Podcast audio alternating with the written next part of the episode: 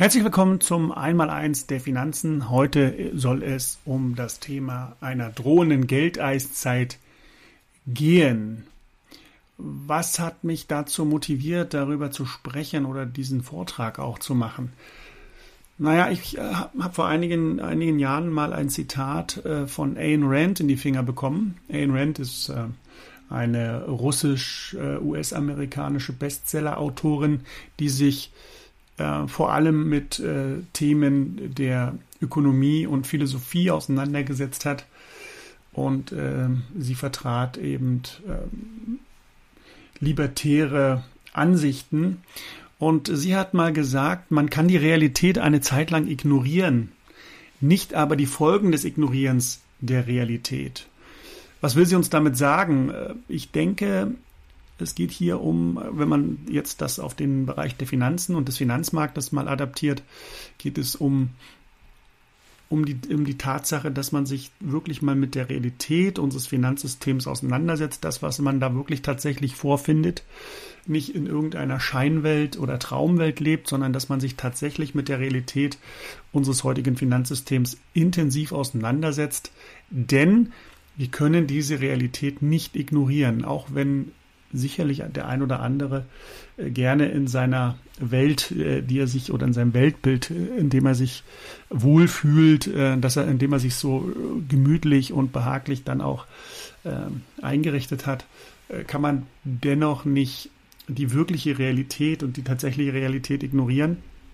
Denn die Folgen dieser Realität schla schlagen auf jeden zurück, egal wie das eigentliche Weltbild äh, aussieht. Und genau das möchte ich mit der Geldeiszeit auch machen. Ich möchte ähm, den Menschen einfach mal meine Sichtweise auf die Realität oder meine Wahrnehmung der Realität mitteilen. Und äh, deswegen natürlich zuallererst mal die Frage, warum heißt denn der Vortrag eigentlich Geldeiszeit? In dem 1963 erschienenen Roman Cat's Cradle, zu Deutsch Katzenwiege von Kurt Vonnegut, es, ist da, es handelt sich dabei um eine Science-Fiction-Satire. Ähm, da hat der Schriftsteller eine Substanz erfunden, die er Eis Nein nannte und die äh, von dem Physiker äh, Dr. Felix Hönecker entdeckt worden war. Eis Nein war ein Polymorph, ein Polymorph ist eine andere Erscheinungsform von Wasser, das aus einer anders angeordneten Variante des Wassermoleküls H2O bestand. Eis9 hat zwei Eigenschaften, die es vom normalen Wasser unterscheiden. Die erste ist ein Schmelzpunkt von 45,8 Grad Celsius, was bedeutet, dass es eben bei Zimmertemperatur gefroren ist. Die zweite Eigenschaft ist, dass, es, dass ein Wassermolekül, wenn es mit einem Eis-9-Molekül in Berührung kommt, sich sofort in diese Substanz in Eis-9 verwandelt. Hönecker brachte einige Eis-9-Moleküle in kleine Fläschchen ein, hat sie versiegelt und gab sie seinen Kindern, bevor er starb. In diesem Buch, in, die, in, dieser, in diesem Roman äh, geht es oder dreht es sich um den Umstand, dass eben dieses Eis Nein, wenn es aus dem Fläschchen freigesetzt werden würde und mit einem großen Gewässer beispielsweise in Kontakt käme, bewirken würde, dass der gesamte Wasservorrat auf der Erde, Flüsse, Seen und Ozeane über kurz oder lang einfrieren und alles Leben auf der Erde damit enden würde. Ein solches Weltuntergangsszenario passte zu der Zeit, in der Vonnegut sein Buch geschrieben hat. Katzenwiege wurde unmittelbar nach der Kuba-Krise veröffentlicht, als also die Welt gefährlich nah an den Abgrund der nuklearen Vernichtung geriet, die man später nicht ohne Grund auch gern als nuklearen Winter bezeichnet hatte. Nine ist aber auch eine elegante Art, die Reaktion der Machteliten auf die nächste Finanzkrise zu beschreiben. Und da kommen wir jetzt eben auch zu meiner Sicht auf die Dinge. Anstatt eben die Welt bleiben wir beim Finanzsystem mit neuer Liquidität zu versorgen, wenn es zu Problemen kommt oder wenn es zu Finanzkrisen kommt, glaube ich, dass die Eliten diese einfrieren werden. Also sie werden die Liquidität zurückfahren beziehungsweise nicht verfügbar machen. Das System wird stillgelegt. Natürlich wird man dann Eis Nein als vorübergehende Maßnahme bezeichnen. Ebenso eben wie das zum Beispiel Präsident Richard äh, Nixon am 15. August 71 gemacht hat, als er äh, die Dollar-Gold-Konvertibilität eben auch als vorübergehend bezeichnet hat. Und wir wissen ja, dass er dann nie wieder zu dieser Konvertibilität zurückkehrte. Die Dollar-Gold-Konvertibilität zu, zu einer festgelegten Parität wurde also seither nicht wiederhergestellt. So viel zum Thema vorübergehende Maßnahme. Das Gold in Fort Knox ist seit diesem Tag eingefroren. Das Gold der US-Regierung ist eben dieses Nine. Ne? So könnte man eben dann auch den Vergleich ziehen. 9 passt zu meiner Auffassung der Finanzmärkte als komplexe dynamische Systeme. Ein solches Molekül kann nicht augenblicklich einen ganzen Ozean einfrieren. Es friert nur eben die benachbarten Moleküle ein. Ähm, diese neuen Eis-9-Moleküle frieren dann äh, wiederum andere ein in einem immer größer werdenden Kreis. Das nennt man dann eben auch dieses, äh, diese exponentielle Ausbreitung, nicht dieses lineare, sondern das sind eben diese Kettenreaktionen, die da ablaufen. Ähnlich äh, der nuklearen Kettenreaktion, die eben damit beginnt, dass ein einziges Atom gespalten wird, wodurch sehr schnell so viele Atome gespalten werden, dass eben enorme Energiemengen freigesetzt werden.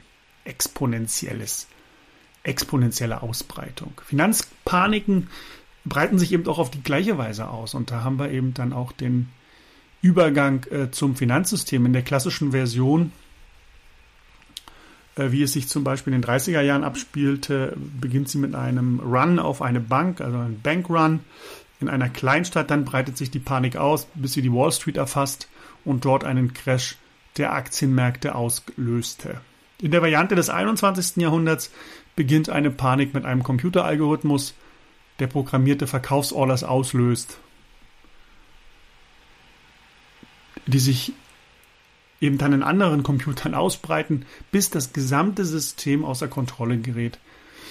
Und eine solche Verkaufsspirale entstand zum Beispiel am 19. Oktober 1987, als eben der Dow Jones an nur einem einzigen Tag um eben 22 Prozent fiel was ähm, beim heutigen Stand des, Indiz, des Index einen Absturz um 4000 Punkte entsprechen würde. Risikomanager und Aufsichtsbehörden verwenden das Wort Kontagion, was also nichts anderes als Ansteckung bedeutet, um eben die Dynamik einer Finanzpanik zu beschreiben. Der Begriff Ansteckung ist aber mehr als eine Metapher. Ansteckende Krankheiten wie Corona breiten sich, wenn eben nichts dagegen unternommen wird, auf die gleiche exponentielle Weise aus wie 9, Kettenreaktion und Finanzpaniken. Im Roman Katzenwiege gab es aber keinen Impfstoff. Ice 9 Moleküle wurden in versiegelten Fläschchen isoliert. Bei einer Finanzpanik ist eben dieser Impfstoff die Notenpresse, also das Anwerfen einer solchen Notenpresse. Wenn dieser Impfstoff sich aber dann als wirkungslos erweist, wenn also dann trotz des vielen Gelddruckens eben keine, kein Eindämmen oder kein Aussetzen der Panik stattfindet, dann ist eben die einzige Lösung, die man dann noch hat, die Quarantäne. Das bedeutet, dass Banken, Börsen und Geldmarktfonds geschlossen werden, Geldautomaten außer Betrieb genommen werden und Vermögensverwalter angewiesen werden, keine Wertpapiere mehr zu verkaufen. Die Eliten bereiten sich äh, auf ein solches finanzielles Eis nein ohne Impfstoff vor. Das, davon bin ich fest überzeugt. Sie werden ihr Geld unter Quarantäne stellen, indem sie es innerhalb des Finanzsystems einschließen, bis die Ansteckungsgefahr schwindet. Eis Nein versteckt sich sozusagen in aller Öffentlichkeit. Wenn man nicht danach sucht, wird man es auch nicht sehen. Sobald Sie wissen, dass Eis 9 vorhanden ist, sehen Sie es überall. So erging es mir vor einigen Jahren auch. Und das ist eben äh, genau der Grund, äh, warum ich eben dieses, äh, diesen Vortrag entwickelt habe, Geldeiszeit, weil ich glaube, dass wir hier vor einer Zeit stehen, wo eben genau dieses Einfrieren von Geld stattfinden wird, um die Ansteckung einer sich ausbreitenden Finanzpanik im Finanzsystem einzudämmen oder gar zu stoppen. Schauen wir uns, um das vielleicht besser verstehen zu können, was da so äh, schlummert, was da so bereits ähm, vorbereitet wurde, schauen wir uns vielleicht nochmal so ein paar grundlegende Dinge an, um es besser zu verstehen und besser einordnen zu können. Äh, schauen wir uns vielleicht nochmal so ein paar grundlegende Dinge über Geld an. Ähm, die Frage, die, die sich mir stellt, ist eben, äh, was ist Geld eigentlich? Was bedeutet das? Wir benutzen es jeden Tag, aber so richtig eine Antwort haben wir nicht drauf. Äh, Geld ist also im Grunde genommen in einem einfachen Wirtschaftskreislauf nichts anderes als das, ähm, private Haushalte ihre Arbeitsleistungen Unternehmen anbieten. Ähm, diese Unternehmen diese Arbeitsleistung nehmen und dem Haushalt oder den privaten Haushalten dafür ein Einkommen zahlen. Damit sind die privaten Haushalte in der Lage, Konsumausgaben zu tätigen, die sie dann wiederum von einem Unternehmen oder von dem Unternehmen dann auch kaufen können. Sie produzieren die Konsumgüter äh, und über ihre Arbeitsleistung erhalten sie eben Einkommen, um diese, genau diese Konsumgüter dann auch kaufen zu können. Das ist eine sehr vereinfachte Darstellung eines Wirtschaftskreislaufes. Ähm, man findet das in dem Buch Geld verstehen, in dem Schülerbuch Geld verstehen von der Deutschen Bundesbank. Das kann man sich kostenlos nach Hause schicken lassen. Dort sind diese Dinge, die ich jetzt hier erläutere und erzähle, entnommen. Das ist also nicht eine Sache, die ich mir ausgedacht habe, sondern die kann man dort schwarz auf weiß finden. Was ist Geld? Was macht man also damit, ähm, wenn man äh, jetzt den Bogen weiterspannt? Also Geld ist also nichts anderes als ein Tausch- und Zahlungsmittel. Ein Tauschmittel. Geld dient also in erster Linie als Tauschmittel, um einfach den Austausch von Gütern zu vereinfachen. Man kann es natürlich auch verleihen oder auch zum Rückzahlen von Schulden verwenden.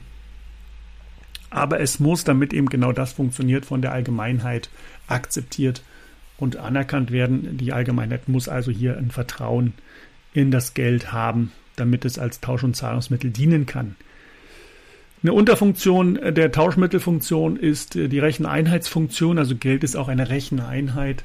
Man kann also hier mit äh, den Wert unterschiedlicher Waren und Dienstleistungen miteinander vergleichen. Das ist ein Vergleichsmaßstab. Ähm, und damit eben Geld diese Funktion der Recheneinheit übernehmen kann, muss es ausreichend teilbar sein. Ähm, dann kann man eben unterschiedlichste Güter miteinander vergleichen. Eine weitere Unterfunktion der Tauschmittelfunktion ist die Wertspeicherfunktion, also Geld als Wertspeicher. Man kann mit gutem Geld eben auch einen bestimmten Wert für längere Zeit speichern. Das muss Geld auch können. Ähm, diese Funktion des Geldes ermöglicht dann also auch das Sparen. Man kann Geld auch bewahren, um es zu einem späteren Zeitpunkt an einem anderen Ort zu verwenden. Ähm, in einer Tauschwirtschaft würde das so nicht funktionieren, weil eben viele Produkte sich bei gleichem Wert nur eine bestimmte Zeit aufbewahren lassen, weil sie sonst äh, zum Beispiel verderben. Voraussetzung für den Einsatz von Geld in dieser Funktion ist, dass eben das Material des Geldes beständig ist und zum Beispiel nicht verrottet oder Kor Kor ähm, der Korrosion unterliegt, korrigiert. Zu guter Letzt ähm, kann man sagen, Geld ist Vertrauenssache. Die Besitzer von Geld müssen darauf vertrauen können, dass sie sich für ihr Geld auch morgen noch genauso viel kaufen können wie heute. Die Kaufkraft des Geldes ist also das Wichtigste. Sie muss erhalten bleiben. Bei Münzen lag der Wert des Geldes früher in seinem Materialwert, also in hauptsächlich Gold und Silber, aber auch Kupfer äh, wurde verwendet äh, und so wurde eben der Wert des Geldes darüber sichergestellt. Heute hat aber das Geld kaum noch Materialwert. Ähm, die Herstellung eines einer Papiergeldbanknote kostet 8 Cent. Ähm, ja, das kann man, denke ich, vernachlässigen. Deswegen ist es eben wichtig, dass staatliche Institutionen wie die Zentralbank darauf achten, dass eben das Geld seine Kaufkraft behält und kein Falschgeld in Umlauf gerät. Ob sie das gut machen und ihnen das gelingt, werden wir uns noch anschauen. Welche Arten von Geld kennen wir aktuell? Äh, ja, klar, die meisten wissen mit Bargeld natürlich was anzufangen. Also Bargeld ungefähr 10% der Gesamt Buchgeldmenge ist Bargeld. Dann haben wir eben hier in Europa den Euro als, als Bargeld und man kann eben europaweit mit diesem zahl gesetzlichen Zahlungsmittel Transaktionen durchführen. Der größte Teil der umlaufenden Geldmenge ist allerdings nicht das Bargeld, sondern ist das Buchgeld. Das ist also das gesamte Geld, was sich auf Bankkonten befindet. Man kann Buchgeld also quasi per Überweisung oder per Kartenzahlung benutzen. Ähm, also dafür benutzt man also das Geld auf Bankkonten äh, und kann es von A nach B transferieren. Wissen dazu muss man, dass man Buchgeld jederzeit in Bargeld umwandeln kann und natürlich auch umgekehrt. Man kann also auch Bargeld in Buchgeld verwandeln, indem man es eben bei der Bank einzahlt. Zu guter Letzt in den letzten Jahren ist natürlich auch das digitale Geld immer stärker in den Fokus äh, gerückt. Digitales Geld ist also die jüngste Erscheinungsform des Geldes. Es ist beispielsweise auf Karten, Smartphones oder Computern außerhalb von Banken gespeichert und kann für Zahlungen eingesetzt werden. Also diese gesamten Kryptowährungen, die sich in den letzten knapp 15 Jahren etabliert haben, sind dafür ein gutes Beispiel. Das vielleicht äh, dazu. Ähm, die Geldmenge im Euro-Währungsgebiet ähm, setzt sich, wie gesagt, aus dem Bargeld und dem Buchgeld zusammen. Ähm, Bargeld ist davon, wie ich bereits anführte, der kleinste Teil. Und äh, Buchgeld und Bargeld ist eben, macht eben die Geldmenge aus. Die Geldmenge hat sich ähm, in, in, Euro, in, Euro, in der Eurozone hat sich seit der Einführung des Euro 1999 äh, von also, äh, von 4,7 Billionen Euro in 99 auf knapp 16 Billionen in 2000, Ende 2021 quasi verdreifacht. Und da kommen wir natürlich dann auch zu der spannenden Frage, äh, wie, in, wenn denn, wie denn dieses Geld nun tatsächlich entsteht. Also wie kommt es denn in mein Portemonnaie oder wie kommt es denn auf mein Konto? Ähm, es, dazu muss es ja erstmal hergestellt werden, es muss ja erstmal erschaffen werden. Und die Schaffung von Geld bezeichnet man als Geldschöpfung. Ähm, Bargeld wird eben hergestellt durch die Notenbank, durch die Zentralbank, die ist für die Herausgabe der Banknoten verantwortlich. Ähm, also das heißt in, in den einzelnen Ländern natürlich. Ne? Also hier in Deutschland wäre das dann, äh, also nicht die EZB, sondern die Deutsche Bundesbank, die für die Herausgabe der Banknoten und, Bank, äh, und der Münzen verantwortlich ist. Bei Buchgeld ist das etwas anderes. Buchgeld entsteht äh, durch die Kreditvergabe von Banken. Und das ist ein sehr wichtiger Fakt, den man verstehen muss, ähm, dass eben Banken kein Geld verleihen.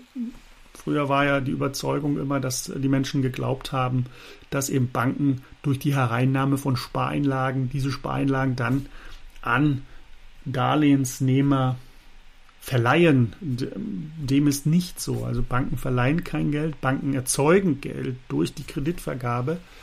Das ist ein ganz wichtiger Unterschied. Ähm, natürlich können Geschäftsbanken Kredite vergeben. Immer dann, wenn Kredite vergeben werden, entsteht neues Geld. Immer dann, wenn diese Kredite dann zurückgezahlt werden, verschwindet das Geld auch wieder.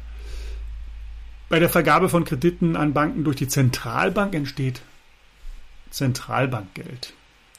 Das geht also auch, also nicht nur die Kreditvergabe von Banken an private Haushalte und Unternehmen, sondern eben auch äh, die Geschäftsbanken können auch bei der Zentralbank Kredite, von der Zentralbank Kredite erhalten. Logischerweise ist die Nach oder die Vergabe von Krediten natürlich auch von der Nachfrage abhängig. Ähm, und wenn ich gesagt habe, Geld entsteht immer nur durch Kreditvergabe, dann muss natürlich dafür gesorgt werden, dass auch die Menschen Kredite nachfragen. Und äh, wann fragen Menschen Kredite nach? äh, wenn sie Ziele und Wünsche haben und wenn natürlich auch diese Ziele und Wünsche oder diese Kreditvergabe äh, in das Einkommensraster passt, wenn sie sich also auch den Zins und die Tilgung leisten können. Und äh, das kann man natürlich durch die durch den Leitzins, aber dazu kommen wir später noch, dann auch entsprechend äh, steuern, dass man eben, wenn man die Zinsen absenkt, natürlich es immer mehr Menschen ermöglicht, äh, Kredite nachzufragen. Fakt ist auch eins, um dieses Geschäftsmodell der Geschäftsbanken äh, seriös betreiben zu können, dass eben Kredite nur vergeben werden können, wenn auch Aussicht auf Rück- und Zinszahlung besteht. Sonst macht das Ganze keinen Sinn. Dann bringen sich die Banken nämlich selber in Bredouille und äh, bleiben dann eben darauf sitzen. Äh, wir haben das äh, 2015 in Amerika bei der Subprime-Krise gesehen, dass eben da auch Kredite vergeben wurden, wo eben wenig Aussicht auf Rück- und Zinszahlung bestand und äh, diese Dinge dann eben den Banken auf die Füße gefallen sind und diese Banken mussten dann eben durch den Staat gerettet werden. Das sollte also auch ein Qualitätsmerkmal sein, dass eben da genau hingeguckt wird, wer so einen Kredit bekommt, ähm, dass da eben auch die Möglichkeit oder die Aussicht auf Rück- und Zinszahlung besteht. Das also vielleicht mal als kleiner kurzer Schwenk wie Geld tatsächlich entsteht. Das ist sehr wichtig, dass eben immer nur dann, wenn Kredite vergeben werden, also der hauptsächliche Teil des Geldes, immer nur dann, wenn Kredite vergeben werden, dann auch tatsächlich Geld entsteht.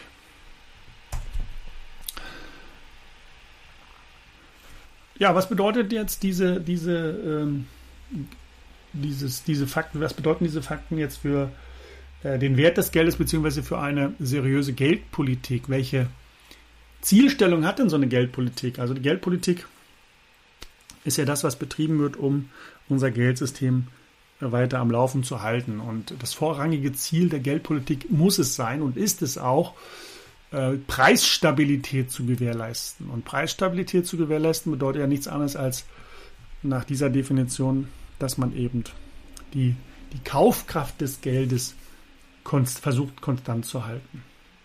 Und ähm, wenn wir uns die aktuellen Inflationsraten anschauen, dann stellen wir fest, dass die Geldpolitik aktuell jedenfalls ihr Ziel nicht erreicht. Und da muss man sich dann natürlich schon fragen, woran das liegt und was natürlich vor allem viel wichtiger, äh, was die Konsequenzen dieser Thematik denn tatsächlich auch sind. Die Frage, die sich sicherlich viele stellen, ist, wie kann denn die Geldpolitik äh, oder welche Instrumente setzt denn die Geldpolitik ein, um Preisstabilität herzustellen und zu gewährleisten? Und da gibt es ein sehr wichtiges Instrument, ähm, mit dem der geldpolitische Transmissionsprozess anfängt und beginnt. Das ist nämlich die Änderung des Leitzinses. Davon lesen wir ja auch immer wieder, dass eben die Notenbanken ähm, Leitzinsanpassungen vornehmen. In Amerika, in Deutschland, in Europa werden diese Dinge ja immer angekündigt und dann auch vollzogen. Man versucht also die Geldpolitik vorrangig mit dem geldpolitischen Instrument Nummer eins, dem Leitzins, dann auch tatsächlich zu beeinflussen. Wie macht man das? Wie, wie, wie geschieht diese Transmission geldpolitischer Impulse? Ähm, ja, wenn man jetzt den Leitzins also zum Beispiel anhebt, was passiert dann am, am, am Markt mit den Geldmarktzinsen? Wenn der Leitzins angehoben wird, dann freuen sich natürlich auch die Sparer, weil sie eben äh, dann auch einen größeren Schnaps aus der Pulle nehmen können. Also man bekommt also dann Sparzinsen äh, auf sein an, angespartes Geld, was, bei, was sich bei den Banken oder was in Geldmarktprodukten angelegt ist. Die Geldmarktzinsen steigen also auch. Ähm, die Kapitalmarktzinsen im Allgemeinen äh, steigen, die Bankzinsen, äh, also die äh, äh, Zinsen natürlich auch für Kredite steigen dann mit. Also die Kreditvergabe wird verteuert, die Nachfrage nach Krediten wird in aller Regel bei steigenden Leitzinsen sinken. Demzufolge natürlich, weil ich vorhin gesagt habe, Geld entsteht ja äh, durch die Vergabe, Geld, die Geld, also die Geldmenge erhöht sich durch die Nachfrage nach Krediten. Wenn die Nachfrage nach Krediten einbricht, dann wird das natürlich auch die Geldmenge einbrechen lassen. Und demzufolge, weil eben auch ähm, die Nachfrage auf Gütermärkten auch stark von der Nachfrage nach Krediten oder äh, ja, Nachfrage nach Krediten abhängt, dann ist es natürlich auch klar, wenn weniger Geld in Umlauf ist, dann sinkt natürlich auch die Nachfrage auf Gütermärkten. Alles in allem, wenn die Nachfrage auf den Gütermärkten sinkt bei konstantem Angebot, dann sinken, so die ökonomische Theorie, auch die Preise. Und andersrum kann man es natürlich auch spielen. Leitzins geht runter, Geldmarktzinsen gehen runter, Kapitalmarktzinsen gehen runter, Nachfrage nach Krediten nimmt zu, Nachfrage auf Gütermärkten nimmt zu, Preise steigen. Also das ist im Grunde genommen dann äh, die, um, der umgekehrte Wirkmechanismus. Und dementsprechend kann das dann auch ablaufen. Ähm, die Wirkungszusammenhänge bei Leitzinsänderungen ähm, sind natürlich auch interessant, sich die mal anzuschauen. Hat äh, natürlich auch Auswirkungen, wenn sich die Leitzinsen ändern, auf die Erwartungshaltung der Bevölkerung, der Menschen, der Marktteilnehmer. Es hat auch Auswirkungen auf die Geldmarktzinsen, auf die Vermögenspreise an den Kapitalmärkten, auf die Wechselkurse, äh, auf die Nachfrage nach Krediten, auf die Nachfrage nach Gütern, auf die Löhne, natürlich dann auch auf die inländischen Preise, auf die Importpreise und so weiter und so fort. Also hier gibt es natürlich eine ganze Menge, äh, eine, eine große Gemengelage die man natürlich dann auch äh, berücksichtigen muss, wenn man in so einem Gremium sitzt und wenn man über eine Leitzinsänderung diskutiert, hat das natürlich auch Auswirkungen auf verschiedene andere Bereiche, die man natürlich in seiner Entscheidungsfindung mit berücksichtigen sollte. Ob man das äh, tatsächlich dann auch immer eins zu eins äh, vorausahnen kann, was tatsächlich da passiert, das bezweifle ich. Gerade in komplexen Systemen sind natürlich Vorhersagen immer sehr schwierig. Es gibt äh, in der Theorie natürlich ähm, Ideen dazu, aber ob die in der Praxis immer so geschehen, das wage ich mal zu bezweifeln. Aber zumindest theoretisch klingt das erstmal alles sehr nachvollziehbar und logisch. Welche geldpolitische Strategie hat denn nun die Europäische Zentralbank? Ähm, die, Euro, die Europäische, Europäische, Zentralbank hat ein Gremium, das ist der sogenannte EZB-Rat, und genau der hat im Juli 2021 seine neue geldpolitische Strategie bekannt gegeben. Und dabei stützt sich der EZB-Rat auf zwei inein, ineinandergreifende Analyseansätze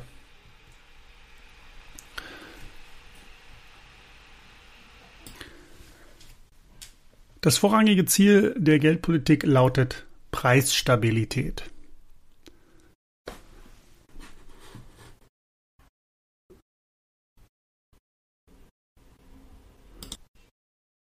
Das vorrangige Ziel der Geldpolitik lautet Preisstabilität. Der EZB-Rat hat als äh, symmetrisches, so hat das genannt, symmetrisches Inflationsziel ähm, von mittelfristig 2% definiert. Also äh, Geldstabilität oder Preisstabilität heißt hier 2% pro Jahr Inflation. Ähm, das ist natürlich äh, sehr interessant, wie hier Stabilität definiert wird.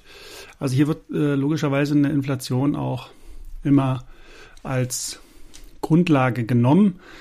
Äh, meine 2% Inflation bedeutet in zehn Jahren auch äh, ca. 20% Kaufkraftschwund. Also insofern habe ich persönlich eine andere Definition von Stabilität, aber wir wissen natürlich auch, dass Inflation etwas ist, was der Staat gerne äh, ja auch äh, was er, was er favorisiert, weil natürlich der Staat von einer Inflation immer profitiert, sowohl auf der einen Seite da er ja der, einer der größten Gläubiger in einer Volkswirtschaft ist. Und äh, zweitens natürlich durch steigende Steuereinnahmen, wenn sich die Preise immer wieder erhöhen, dann hat das natürlich auch Auswirkungen auf steigende Steuereinnahmen, die dann nämlich entstehen. Also hier geht es, äh, wie gesagt, äh, um äh, diese Preisstabilität bei der Geldpolitik. Ähm, da kann sich jetzt allerdings jeder seinen eigenen Reim drauf machen. Was natürlich, ähm, ähm, also wie, wie, wie man dieses, äh, dieses, dieses Ziel erreicht, macht, äh, haben wir schon besprochen. Das macht man also hauptrangig, äh, also vorrangig mit dem Instrumentarium des Leitzinses. Und hier haben wir ja seit der Euro-Einführung 1999 äh, auch schon ordentlich Bewegung drin gehabt. Wir haben 99 einen Leitzins gehabt von drei Prozent. Ähm, der stieg dann bis Mitte, zwei, Mitte, Mitte 2000 ähm, auf 4,75. Dann gab es ja den großen Knall, Zusammenbruch des neuen Marktes, Blasen, äh, die, die, das Platzen der Dotcom-Blase. Ähm, das hat natürlich dann dazu geführt, dass schnelle Zinssenkungen äh, gemacht werden mussten, um eben die Auswirkungen dieser Situation, dieses Börsencrashs äh, abzufedern. Da ging es runter bis auf zwei Prozent. Das war dann 2003, Mitte 2003. Man hat also von 2000 bis 2003 den Leitzins um fast zwei, nicht um fast, sondern exakt 2,75, 2,75 Prozent abgesenkt. Danach war das Schlimmste wohl überstanden. Man hat den Zins dann wieder angehoben. Es ging hoch bis 4 Prozent. Ähm, Oktober 2008. Dann kam die nächste Finanzkrise, die Subprime-Krise aus den USA schwappte über den großen Teich. Und hier musste natürlich auch gegengesteuert werden. Viele Banken gerieten in Schieflage, weil sie sich bei der Kreditvergabe vertan hatten. Und hier wurde dann massiv durch die Europäische Zentralbank eingegriffen und der Zinssatz, der Leitzinssatz bis 2010 auf 1% abgesenkt, dann wieder leicht erhöht und dann ging es bis 2015 runter auf 0%. Das war dann eine etwas äh, längere Phase und in den letzten Wochen und Monaten hat man dann sukzessive den Zins wieder angehoben. Aktuell liegen wir hier in Europa bei 1,25. Ich vermute, dass hier die Zinssteigerungen weitergehen, halte sie aber nicht für von Dauer und nicht nachhaltig, weil eben die Zinsen hier nicht beliebig angehoben werden können. Wir haben natürlich immer die Gefahr, dass die Wirtschaft damit abgewirkt wird. Ja, auf der einen Seite bekämpfen wir die Inflation, auf der anderen Seite dürfen wir die Zinsen nicht so stark anheben, weil wir dadurch natürlich die, die wirtschaftliche Aktivität einschränken. Das ist also hier immer zu berücksichtigen. Ich glaube, die Notenbank, gerade die Europäische Zentralbank, wird wieder auf den Pfad des billigen Geldes zurückkehren, weil die Inflation in ihrer, ihrer Gedankenwelt das geringere Übel ist gegenüber einer Rezession auf der anderen Seite. Das mal so als kurzes als kurze Zusammenfassung der bisherigen Leitzinsentwicklung in Europa. Und das ist ganz wichtig vor dem Hintergrund, äh, die Dinge, die da jetzt passieren, ordentlich ähm, oder richtig einzuordnen. Helmut Kohl hat es ja mal auf den Punkt gebracht, wer die Vergangenheit nicht kennt, kann die Gegenwart nicht verstehen und die Zukunft nicht gestalten. Man kann hier sogar noch äh, weiter zurückgehen äh, in die Zeit ähm, vor dem Zweiten Weltkrieg und nach dem Ersten Weltkrieg, Weimarer Republik. Das ist auch nochmal ein, eine Lehrstunde, wenn man sich damit auseinandersetzt, ähm, um eben zu gucken, was ist denn damals falsch gelaufen, was hat man denn damals äh, falsch gemacht und warum ist man in diese Situation geraten. Und ich muss sagen, ich erkenne hier leider Parallelen. Ähm, Fakt ist eins, ich bin da ähm, eher ein bisschen längerfristig unterwegs und gucke mir auch längere äh, Zinszyklen an. Hier, gibt's, hier, hier gibt es einen, einen, Zinszyklus, der reicht bis ins 13. Jahrhundert zurück. Wenn man den äh, verfolgt, äh, dann sieht man, dass wir uns auf einem in den letzten 700 Jahren äh, in einem fallenden Zinszyklus, in einem fallenden Zinstrend befinden. Ähm, wenn man das jetzt fortschreibt, dann dürften die Realzinsen in nächster Zeit weiter negativ bleiben und größer äh, negativ werden. Also hier rechne ich persönlich nicht damit, dass die Zinsen sich signifikant in eine andere Richtung bewegen. Natürlich gibt es immer wieder Phasen, wo das der Fall sein wird, aber hier geht es ja um einen langfristigen Zinstrend und der ist der Realzinstrend und der ist eben fallend. Äh, kurz nochmal zur Erläuterung, Realzinsen. Realzinsen sind also die Nominalzinsen, die wie zum Beispiel der Leitzins. Äh, das ist jetzt, wäre jetzt ein nominaler Zins äh, und von diesem nominalen Zins zieht man die Inflationsrate ab und dann bekommt man den Realzins.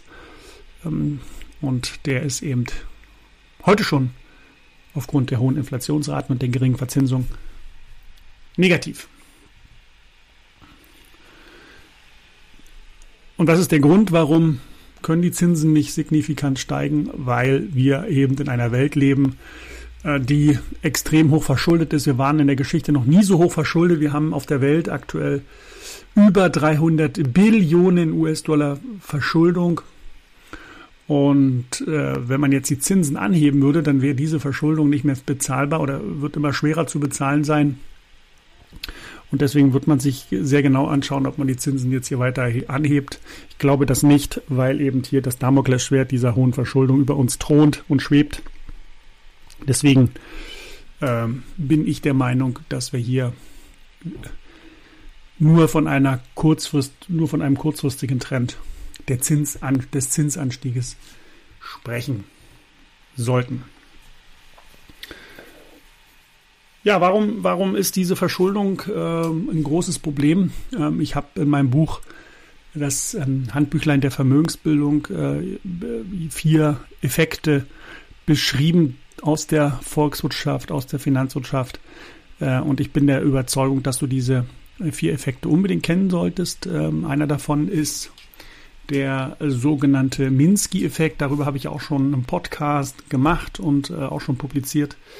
Ähm, der eben jetzt hier auch unmittelbar mit der Verschuldungsthematik zu tun hat. Minsky-Effekt äh, ist benannt nach dem ähm, amerikanischen Ökonomen Human Minsky. Lebte, er lebte von 1919 bis 1996 und eine seiner Hauptthesen war, dass Finanzsysteme automatisch im Laufe eines Aufschwungs instabil werden. Und warum ist das so? Ähm, weil es irgendwann in einem System zu Ungleichgewichten kommt und das System aufgrund dieser Ungleichgewichte kollabieren wird. Die Schlussfolgerung, die er gezogen hat, war, warum das, warum das passiert, dass eben mit, bei der Schuldenaufnahme falsch mit dieser umgegangen wird und dass wir quasi durch ein zu laxes Umgehen mit, den, mit der Schuldenaufnahme irgendwann in eine Ponzi-Finanzierung reinkommen, Schneeballsystem, ähm, wo eben quasi die Schulden nicht mehr rückführbar sind und das ganze System dann in sich zusammenfällt. Das heißt, also zusammengefasst, Minsky-Effekt, System, ein Finanzsystem wird äh, im Laufe der Zeit instabil, weil die Verschuldung äh, zu, zu stark und zu sorglos um sich greift in diesem System und deswegen dann das Ganze kollabieren muss. Das ist der Minsky-Effekt. Wir sehen es ja auch in der Geschichte immer wieder. Ähm, gewisse Analogien äh, können wir da einfach beobachten, wenn man sich so die Geschichte der Krisen anschaut. Wir haben also alle 70 bis 75 Jahre so eine größere Krise, ähm, die sich eben durch die Geschichte zieht wie so ein roter Faden. Äh, und hier kann man eben auch schön sehen, dass eben diese ganzen Krisen natürlich auch mit dem Minsky-Effekt in gewisser Weise zu tun haben. Wir haben noch weitere Effekte. Ich habe ja gesagt, vier Effekte äh, solltest du kennen. Minsky-Effekt ist einer davon. Der zweite dieser Effekte ist der sogenannte Seneca-Effekt. Er besagt nichts anderes, als dass in, in einem System äh, äh eben äh, wir auf eine langsam, ein langsames Anwachsen dieses Systems sehen. Aber der Zusammenbruch dieses Systems, der dauert dann nicht so lange wie das Anwachsen, sondern das geht viel schneller. Also wir haben lange Phasen, lange Aufschwungphasen, die dann immer wieder unterbrochen werden von kurzen Zusammenbrüchen, die eben also dieses ähm, diese Fehlentwicklung dann quasi immer wieder korrigieren. Diese Zusammenbrüche dauern aber nicht so lange wie die Aufschwungphasen. Das ist vielleicht ganz wichtig. Boom- and Bust-Zyklen ähm, könnte man hier als Beispiel für so einen Seneca-Effekt äh, sehen. Lange Boomphasen abgelöst von kurzen Zusammenbruchsphasen.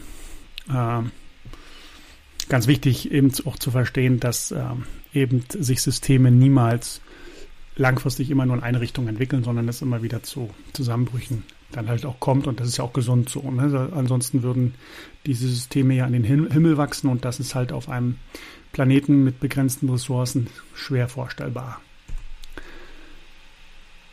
Genau. Ja, der dritte Effekt, den du kennen solltest, ähm, auch dazu gibt es ja einen Podcast, ist der sogenannte Cantillon-Effekt. Der hat mit der Inflation zu tun.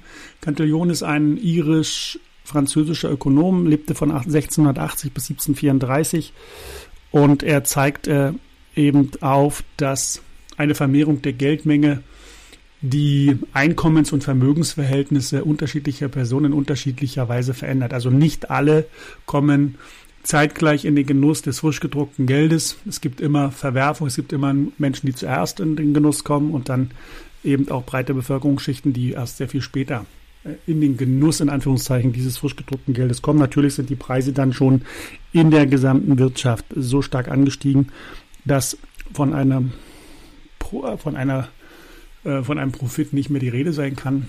Ähm, natürlich haben die Menschen mehr Geld zur Verfügung, aber können eben mit diesem Mehr an Geld nicht mehr kaufen, weil eben die Preise im gleichen Atemzug sehr stark angeschwollen sind. Ähm, und das ist eben wichtig zu wissen, dass eben Geld äh, sich in einem solchen System nicht gleichmäßig unter allen Menschen verteilt. Das ist in meinen Augen auch der Grund, warum wir die Schere zwischen Arm und Reich immer weiter auseinandergehen sehen, dass eben also hier sicherlich auch Menschen von dem inflationären Gebaren der Notenbanken stark profitieren, aber eben nicht die breite Masse, die hat immer die Zeche dann auch entsprechend zu zahlen. Cantillon-Effekt könnte man mit dem deutschen Sprichwort zusammenfassen, den letzten beißen eben die Hunde. Und der vierte Effekt, den du kennen solltest, ist der Zinseszinseffekt. Äh, natürlich hat auch mit, mit, mit der Verschuldung zu tun. Auch hier wirkt der Zinseszinseffekt allerdings in umgekehrter Richtung. Ähm, beim Vermögensaufbau kann man sich natürlich den Zinseszinseffekt auch zunutze machen ähm, und davon profitieren. Äh, er wird nicht umsonst als das achte Weltwunder bezeichnet. Oder um es mit den Worten von Albert Einstein zu sagen, der, der Zinseszinseffekt ist die stärkste Kraft im Universum. Ähm, und man sollte sich der Power des Zinseszinseffektes ähm, bewusst sein. Man kann ihn für die Vermögensbildung einsetzen, aber er wirkt eben auch in die andere Richtung, das heißt bei der Verschuldung. Und deswegen sollte man bei der Verschuldung auch sehr vorsichtig und seriös mit dem Thema umgehen und nicht Schulden auf Teufel komm raus machen. Das halte ich für ein Problem. Ja, wie gesagt, ver verstehen sollten wir, dass ähm, sich also Systeme in einem ständigen Auf, Auf und Ab bewegen. Ähm, Entstehen und Vergehen ist ja das Gesetz äh, der Natur, es ist das Gesetz der Welt. Also es ist völlig normal, dass eben äh, Systeme sich entwickeln. Es ist aber auch völlig normal, dass Systeme sich verändern und zusammenbrechen und daraus neue Systeme kreiert werden und entstehen. Deswegen ist das, was hier gerade vor uns liegt, ähm, sicherlich sehr unschön, aber völlig natürlich. Also die Entwicklungen der letzten Jahrzehnte waren für viele Menschen äußerst positiv. Das heißt aber nicht, dass es immer so weitergeht, sondern dass jetzt äh, sind wir in einer Situation, wo sich ein System verändert und wir eben in ein neues System übergehen. Und deswegen muss man davor nicht immer unbedingt nur Angst haben. Versteh, zu verstehen sind eben diese vier Effekte, von denen ich gerade gesprochen habe, aber es ist vor allem auch zu verstehen, dass die größte Währungskrankheit Nummer eins ähm, oder die Währungskrankheit Nummer eins die Inflation ist und darüber muss man einfach wirklich intensiv Bescheid wissen, weil äh, eben die Inflation äh, mit ihrer Power dazu führt, dass eben Vermögensbildung für viele Menschen, die eben auf die falsche Strategie setzen, eben dann auch ins Verderben führt. Und wir müssen einfach verstehen, dass der Staat natürlich Geld immer versucht zu manipulieren. Warum? Weil es das absatzfähigste Gut in einer Gesellschaft ist. Und deswegen ist es Opfer staatlicher Manipulation schon immer gewesen. Und ich glaube, es wird sich auch in Zukunft als ein solches herausstellen. Früher hat man, ganz viel früher hat man zur Finanzierung von Kriegen und des antiken Brot- und Spielewohlfahrtsstaates, äh, Stichwort Römisches Reich, ähm, hat man damals, weil es ja damals gab es ja noch kein Papiergeld, da gab es ja nur noch Gold- und Silbermünzen, da hat man einfach den Feingehalt dieser Gold- und Silbermünzen ständig vermindert und ständig reduziert, verwässert, um eben mit einer begrenzten Menge an Gold- und Silbervorkommen eben die Geldmenge immer weiter auszuweiten. Das kann man natürlich nur innerhalb gewisser Grenzen machen. Der Feingehalt des, äh, der römischen Silbermünze Denarius sank innerhalb von 300 Jahren von 97 Prozent Feingehalt auf 2 Prozent Feingehalt. Da ist also nicht mehr viel Silber übrig geblieben am Ende des Tages. Insofern haben die Menschen natürlich auch das Vertrauen in diese, dieses Zahlungsmittel dann auch verloren und sich anderen Dingen zugewandt. Dieses System musste quasi scheitern. Genau das gleiche sieht man eben heute, indem man immer mehr Geld in Umlauf bringt dass man eben den Wert des bestehenden Geldes dadurch stark reduziert. Und wir sind ja schon lange von 2% Inflation entfernt. Äh, ich denke, wir laufen da eher in eine Phase rein, wo wir über zweistellige Inflationsraten sprechen werden. Wir müssen verstehen, dass die Ausweitung der ungedeckten Geldmenge, dass man den Inflation nennt.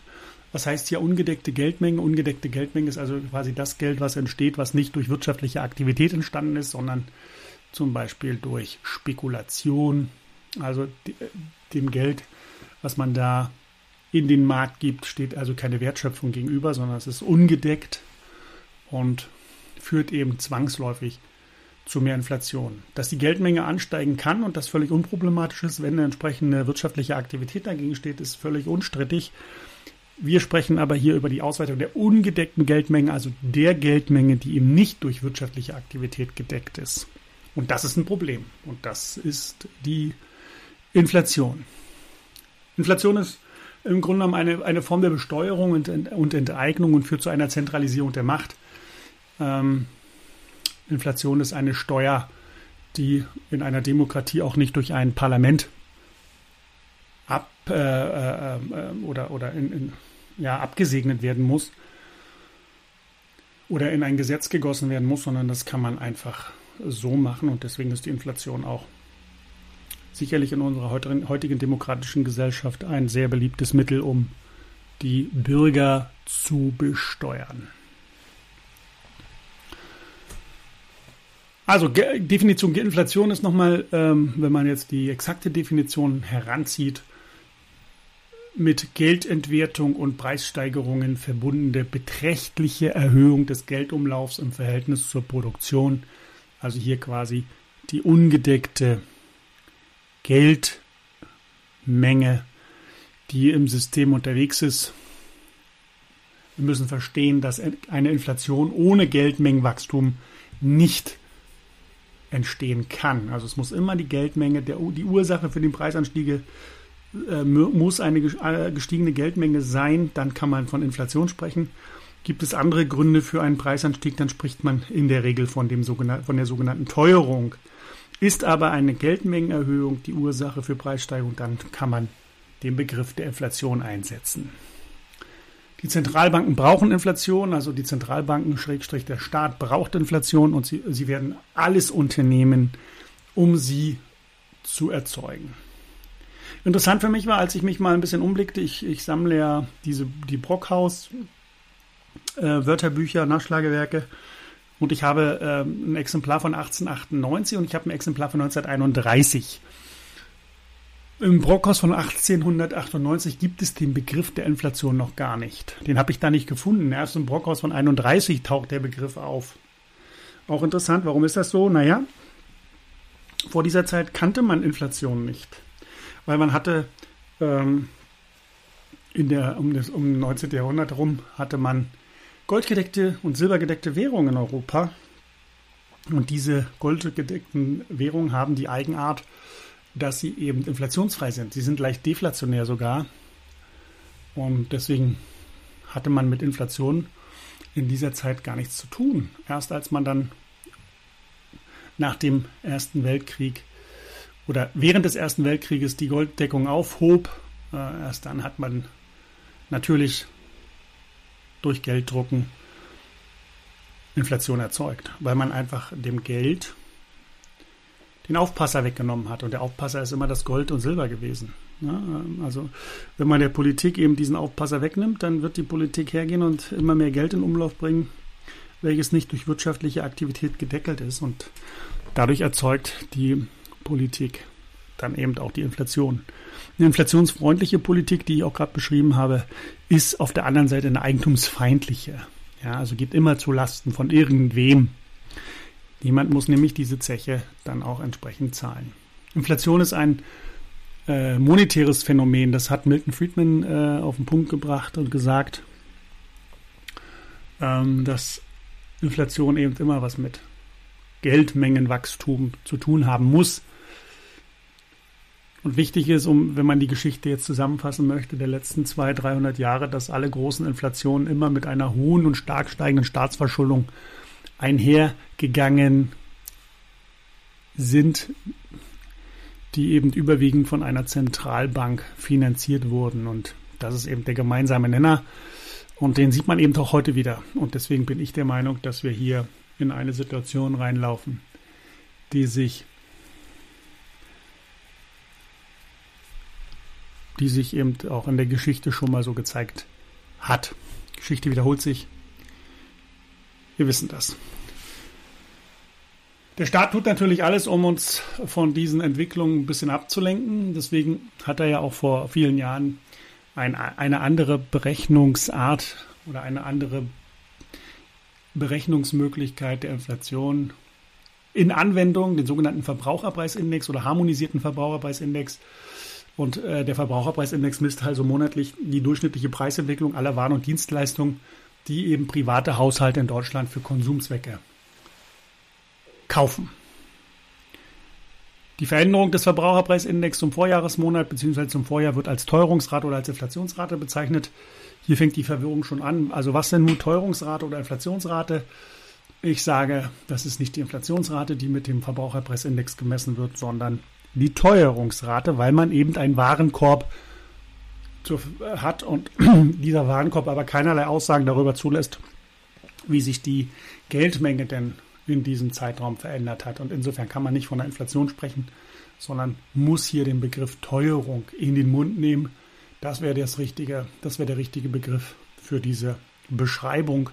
Und in diesem Verbraucherpreisindex, ja, oder auch Warenkorb, sind 650 Güterarten integriert, die eben sämtliche von privaten Haushalten in Deutschland gekauften Waren und Dienstleistungen repräsentiert.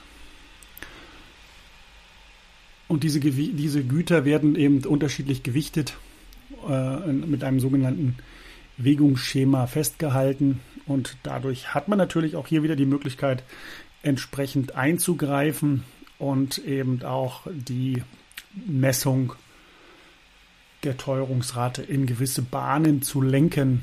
Das vielleicht mal so als vorsichtige Formulierung.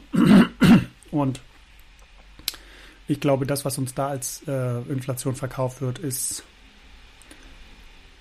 nicht die Wahrheit. Der Verbraucherpreisindex dient also insbesondere zur Messung der Geldwertstabilität. So ist er angelegt. Ich glaube, dazu ist er aber nicht geeignet, weil er eben gar nicht die Inflation messen kann, weil er gar nicht darauf ausgelegt ist, die Inflation zu messen. Und insofern kann man auch keine Aussage über die Geldwertstabilität treffen. Doch man kann eine Aussage treffen, aber die ist eben sehr fehlerbehaftet. Und der Verbraucherpreisindex ähm, ist, wenn er steigt, dann spricht man von einem Anstieg des Preisniveaus, also man spricht von Inflation und bei einem Rückgang spricht man von, von der Deflation.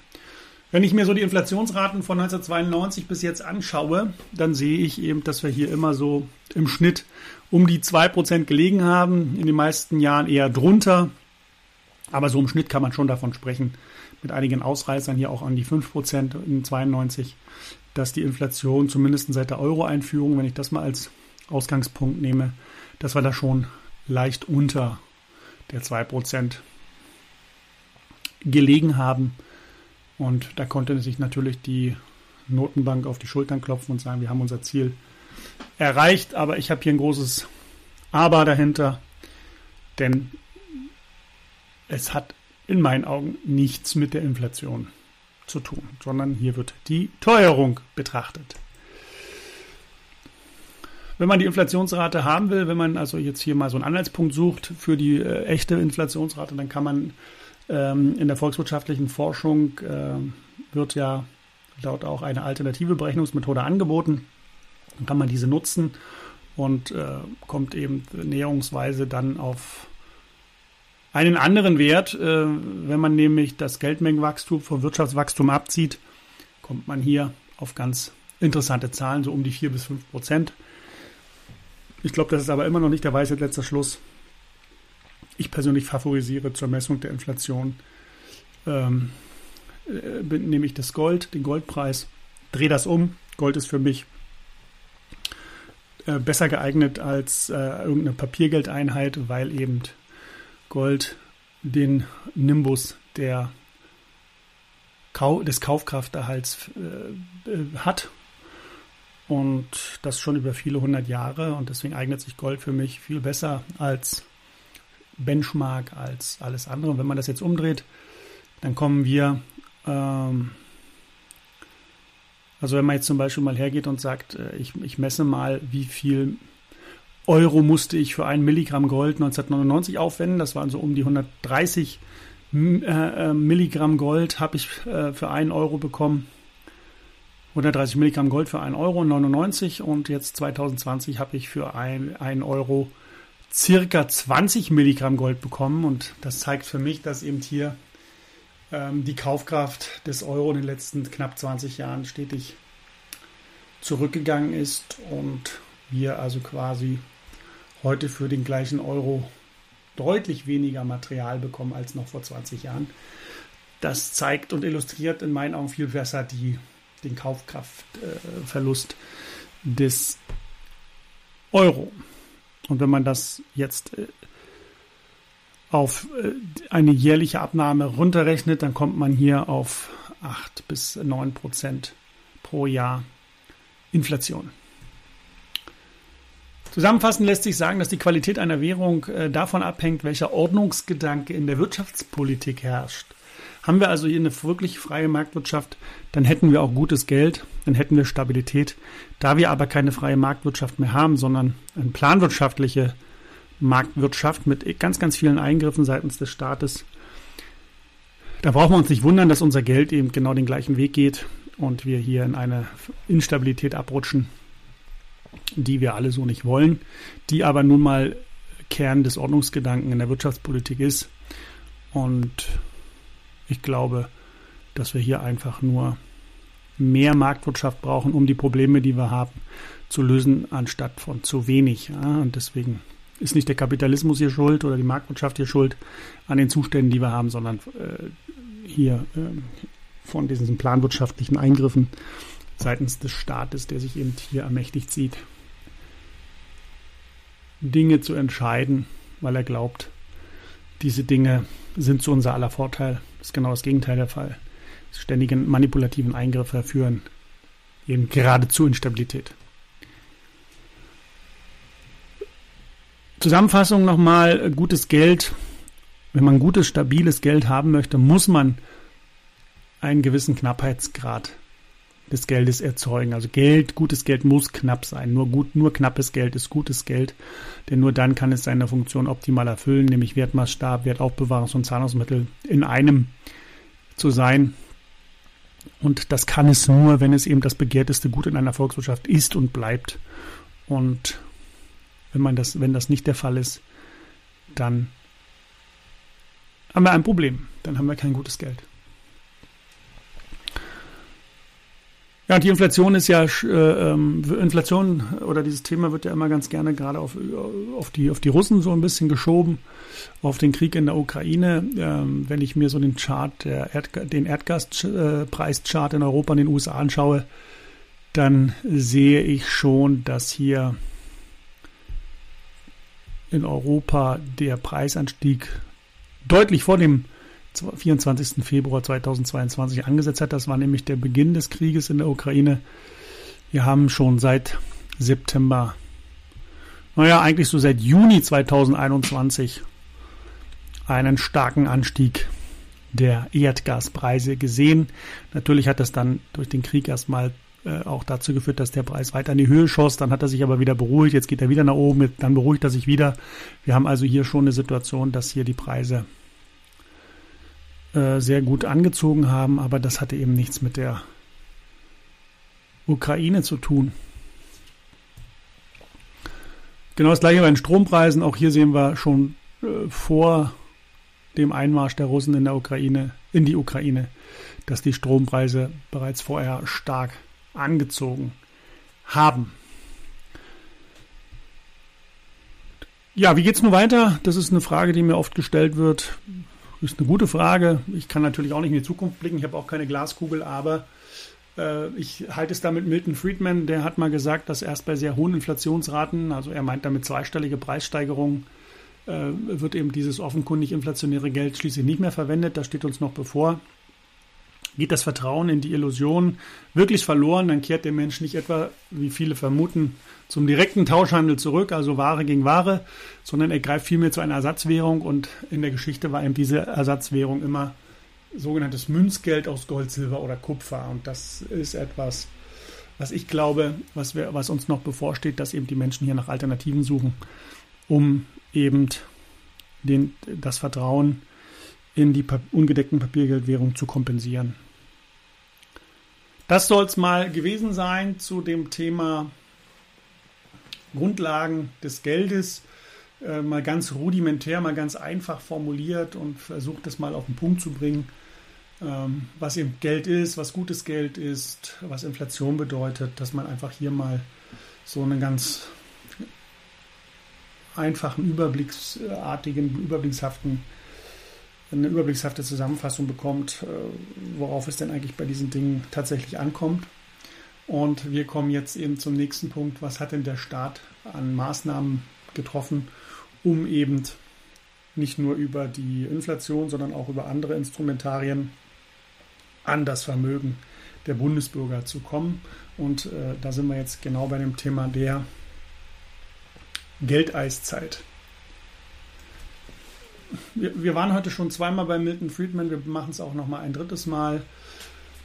Das ist auch die Basis oder die, der Ausgangspunkt für meine Überlegungen, dass ich gesagt habe, man kann sich eben, also nicht ich habe das gesagt, sondern Milton Friedman hat das gesagt, man kann sich auf die Regierung verlassen, dass sie alles ausgeben werden, was das Steuersystem erbringt, plus dem, was sie darüber hinaus bekommen können. Was mich also jetzt hier in den nächsten, in den nächsten Minuten interessiert, ist das, was sie darüber hinaus bekommen können mal zu untersuchen, wie das vonstatten gehen könnte. Ich weiß ja natürlich auch nicht, wie das tatsächlich dann ablaufen wird, aber ich kann mir vorstellen, dass dort auch die Fantasie freien Lauf gelassen werden kann. Um es nochmal zusammenzufassen, wenn es eben äh, gegen einen läuft, gegen den Staat läuft, ist natürlich der Selbsterhaltungstrieb, äh, wird er angestachelt und wird angefacht und dieser Selbsterhaltungstrieb führt dazu, dass der Staat sich eben Lösungen ausdenken lässt, wie kann er die Situation beseitigen, wenn eben die Menschen sich von ihm abwenden, äh, weil er eben schlecht, ein schlechter Wirtschaftsakteur, ein schlechter Teilnehmer, Marktteilnehmer ist, weil er eben mit Geld nicht umgehen kann.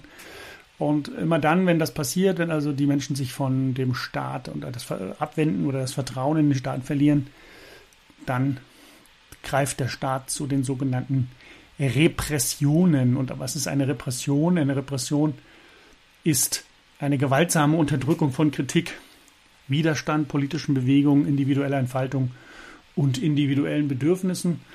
Ähm, ich denke, das bedarf keiner weiteren Erklärung. Das können wir heute tagtäglich beobachten, dass eben auch andere Meinungen nicht zugelassen werden oder unterdrückt werden. Das hat natürlich mit der freien Entfaltung des Individuums relativ wenig zu tun. Aber sei es drum, das soll heute nicht Thema meines, meiner Ausführung sein. Da hat sicherlich jeder seine eigene Meinung zu. Fakt ist aber eins, und darauf möchte ich mich jetzt fokussieren, dass wir über die finanziellen Repressionen mal sprechen, die er eben dort schon bereits geplant hat bzw. umgesetzt hat. Und ich will einfach mal schauen, was da so bereits in Gesetzesform entstanden ist. Ich habe fünf Punkte. Ich habe äh, als finanzielle Repression den ersten Punkt ist die sogenannte Abgeltungssteuer.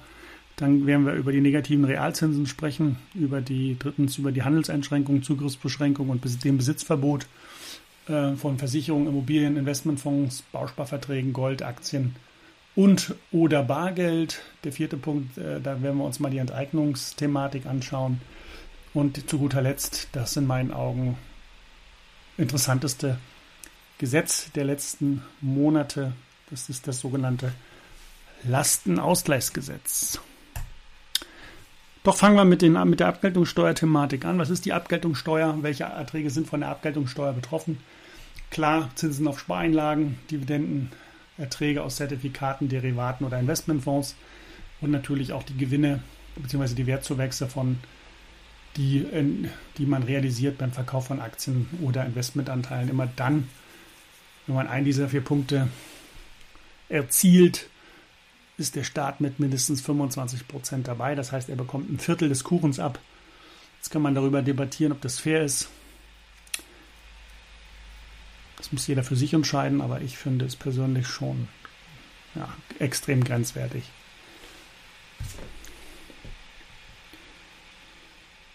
Zweiter Punkt äh, ist natürlich äh, die Thematik der negativen Realzinsen. Ich hatte es vorhin schon angesprochen, wir, wir haben eine Situation äh, in den letzten 700 Jahren äh, gesehen, oder eine Entwicklung, nicht eine Situation, wir haben eine Entwicklung gesehen, dass die Zinsen eben sukzessive, die Realzinsen sukzessive gesunken sind. Und äh, wir können hier wirklich getrost von einem negativen Zinstrend, Realzinstrend sprechen. Und ich glaube, das ist ein Trend, der sich fortsetzen wird. Zinsen gehen runter, Inflation geht rauf. Unterm Strich heißt das negative Realzinsen. Und es ist ein total schlechter Trend, weil hier natürlich die Enteignung und die Repression immer weiter vorangetrieben wird und es quasi auch natürlich für die Vermögensbildung total schwierig ist, in die, also einem Marktumfeld dann eben auch in der Lage zu sein, hier Vermögen zu bilden oder Vermögen zu erhalten. Das wird dann schon zur Mammutaufgabe. Sieht man auch hier bei den Staatsanleihen, bei den deutschen Staatsanleihen, auch hier ganz klar äh, ein negativer Realzins, das heißt die Inflation ist größer als die Verzinsung der Staatsanleihen oder die Rendite besser gesagt, nicht nur die Verzinsung. Ähm, und ja, das ist macht Vermögensbildung schon gar nicht so einfach. Dass das aber jetzt auch nicht äh, überraschend kommt, dass auch das wieder, wir bleiben bei Milton Friedman, äh, ist klar, wenn die Geldmenge rapide ausgedehnt wird, äh, so seine Aussage, dann sinken logischerweise zunächst die Zinsen, um später mit der Inflation zu steigen. Und das genau sehen wir jetzt gerade, dass eben die Zinsen sukzessive abgesenkt wurden und jetzt die Inflation äh, natürlich dadurch entfacht wurde, mit dem Ergebnis, dass die Notenbanken jetzt darauf reagieren und die Zinsen wieder anheben. Ich denke, das ist eher so ein prozyklisches Verhalten und nicht so ein Gegensteuern, antizyklisches Verhalten, sondern genau äh, das, was der Markt erwartet, wird hier auch gemacht. Also negative Realzinsen, Abgeltungssteuer haben wir besprochen. Äh, schwierig für die Vermögensbildung, schon alleine diese beiden Tatsachen. Äh, äh, weil eben, wenn immer wieder was vom Kuchen abgeknapst wird, es natürlich dann umso schwerer ist, da eine vernünftige Vermögensbildung auf die Kette zu bekommen. Nächster Punkt, äh, Zugriffsbeschränkungen, Besitzverbote, da sind wir beim Bargeldthema gibt ja schon seit längerem die Diskussion über ein drohendes Bargeldverbot. Man möchte gern seitens des Staates natürlich äh, alles der Überwachung zuführen. Man möchte über alles Bescheid wissen. Äh, deswegen ist natürlich dem Staat das Bargeld auch ein Dorn im Auge. Und äh, er ver versucht natürlich hier die, das Bargeld abzuschaffen oder in, in, in in ein schlechtes Licht äh, zu rücken, ob das jetzt so umgesetzt wird oder nicht, wird sich zeigen. Äh, Fakt ist eins, dass äh, diese Bestrebungen nicht nur in Deutschland stattfinden, sondern eben auch in vielen Ländern der Europäischen Union bereits stattgefunden haben. Äh, und wenn man hier auch die Geschichte wieder fortschreibt, dann kann man durchaus davon ausgehen, dass hier die, die letzte Messe noch nicht gesungen, die letzten Messen noch nicht gesungen sind. Ich persönlich glaube, dass das Bargeld keine große Zukunft mehr hat. Aber auch da sollte sich jeder seine eigene Meinung bilden. Nächster Punkt ist das Sanierungs- und Abwicklungsgesetz. Ähm, Gibt es ein schönes Buch von Wolfgang Philipp, Rette sich wer kann vor dieser Bankenrettung. Das Sanierungs- und Abwicklungsgesetz ist ja 2015 geschrieben worden. Ähm, 2013, sorry, 2013 geschrieben worden und äh, wurde gemacht, um eben, erinnert euch an die Geschichte 2007, 2008, was da passiert ist mit den Banken. Da haben viele Banken, sind viele Banken in, in Schieflage geraten. Der Staat musste einspringen und mit Steuermitteln das, äh, diese systemrelevanten Banken retten. Man ist damals davon ausgegangen, dass man das bei der nächsten Krise so nicht mehr machen wird und nicht mehr machen kann, weil es eben dafür auch keine stabile Mehrheit in der Bevölkerung gibt. Und deswegen hat man sich dieses Gesetz ausgedacht, wie könnte man denn die Schieflage einer systemrelevanten Bank in Zukunft lösen. Und dieses Sanierungs- und Abwicklungsgesetz greift genau da ein, indem es sagt, in Zukunft wird nicht mehr der Staat einspringen, sondern zunächst einmal die Eigentümer der Bank, nämlich die Inhaber von Gesellschaftsanteilen, Inhaber von Aktien oder sonstigen Ergänzungskapitalien. Aber nicht nur die, sondern auch die Inhaber von berücksichtigungsfähigen Verbindlichkeiten und was sind berücksichtigungsfähige, Verbindlichkeiten in einer Bankbilanz, das sind die Kundeneinlagen, das sind die Spareinlagen der Sparerinnen und Sparer. Die werden im Falle der Schieflage oder einer drohenden Insolvenz der Bank mit herangezogen. Ähm, natürlich gibt es immer wieder, steht auch im Gesetz, einen Ermessensspielraum der BaFin, äh, um im Einzelfall bestimmte Gläubiger zu verschonen. Äh, aber das sagt ja auch schon der Begriff Einzelfall. Das wird man sicherlich in dem einen oder anderen Fall auch tun, aber ich kann mir nicht vorstellen, dass man die Inhaber von berücksichtigungsfähigen Verbindlichkeiten, um die es ja hier auch primär geht, ähm, dass man die aus der Haftung rauslässt. Betroffen sind Kundengelder äh, über 100.000 Euro und natürlich die Geschäftskunden, die eben unter dieses Sanierungs- und Abwicklungsgesetz fallen. Was mich irritiert hat, ist, dass man äh, das Gesetz ohne detaillierte Aussprache 2013 durch das Plenum durchgewinkt hat. Äh, man hat es dann ins Bundesgesetzblatt Gesetzblatt geschrieben, damit hat es eben auch Gesetzeskraft und ist also hier in Anwendung. Sehr eigenartig, wie das Ganze damals entstanden ist, sehr eigenartig, wie es aufgebaut ist. Es gibt keinen Rechtsschutz. Äh, das ist einmalig im gesamten deutschen Verwaltungsrecht, dass eben durch staatlichen Verwaltungsakt Vermögen von Bürgern beschlagnahmt werden kann, ohne dass diese vorher angehört werden, ohne ihre Leistungsfähigkeit zu prüfen oder geprüft zu haben. Ähm, dieser Verwaltungsakt dem Betroffenen persönlich zugestellt wird, äh, dieser Verwaltungsakt ein Rechtsmittel, eine Rechtsmittelbelehrung enthält. Äh, also ohne, ne? Also es, es, wird nicht, es wird den, es wird also, der Mensch wird nicht angehört, es wird nicht seine Leistungsfähigkeit überprüft, es wird ihm nicht persönlich zugestellt, es, äh, es gibt keine Rechtsmittelbelehrung, man kann nicht in Widerspruch gehen und man hat die Rechtsmittelmöglichkeiten durch Ausgestaltung des Verwaltungsaktes als Allgemeinverfügung beschnitten und damit ist es in meinen Augen auch ganz klar ein Verstoß gegen Artikel 19 Absatz 4 des Grundgesetzes, dass eben jedem die Möglichkeit des Rechtsweges offenstehen muss. Das hat man hier von vornherein in dem Gesetz ausgeschlossen. Sehr, sehr eigenartig und ja, äußerst bedenklich. Die Einlagensicherungssysteme sind natürlich auch nur für den Fall gemacht, dass es mal ein oder zwei Banken gibt, die da ein Problem haben. Für eine Systemkrise sind diese Einlagensicherungssysteme viel zu sehr, viel zu stark unterkapitalisiert. Es ist also unmöglich, das gesamte System, Banksystem hier zu retten und die gesamten Kundengelder zu retten. Dafür ist es der Einlagensicherungs- oder die Einlagensicherungssysteme gar nicht gemacht. Äh, hier den, den freiwilligen Einlagensicherungsfonds, den, der ist auch nur pro forma, denn man hat keinen Rechtsanspruch auf Eingreifen oder Leistung des Einlagensicherungsfonds, auch interessant. Ähm, es wird zwar immer wieder damit geworben, aber wenn es dann hart auf hart kommt, dann geht man in aller Regel leer aus. Und deswegen immer ganz wichtig, Einlagensicherungssysteme sind schön, aber eben nur für den Fall, dass man wirklich mal einen Einzelfall in so einem Banksystem hat, den, der, der Probleme macht. Wenn das gesamte Banksystem Probleme macht, dann kann man das hier getrost vergessen. Das gleiche gibt es natürlich auch im Versicherungsbereich. Also nicht nur die Banken haben solche Gesetze erlassen oder für die Banken wurden solche Gesetze erlassen, sondern es gibt es eben auch bei den Versicherungen. Hier eben der Paragraph 314 Absatz 1 des Gesetzes zur Modernisierung der Finanzaufsicht über Versicherungen aus dem Jahr 2015 ergibt sich bei der Prüfung der Geschäftsführung und der Vermögenslage eines Unternehmens, dass dieses für die Dauer nicht mehr imstande ist, seine Verpflichtung zu erfüllen, dann kann man alle Arten Zahlungen, besonders Versicherungsleistungen, Gewinnverteidigung und bei Lebensversicherungen den Rückkauf oder der Rückkauf oder die Beleihung des Versicherungsscheins sowie Vorauszahlung darauf zeitweilig verbieten. Sehr interessant, ähm, dass eben hier in solchen Fällen der Kunde nicht mehr an sein Geld kommt. Sehr schwammig formuliert, ja,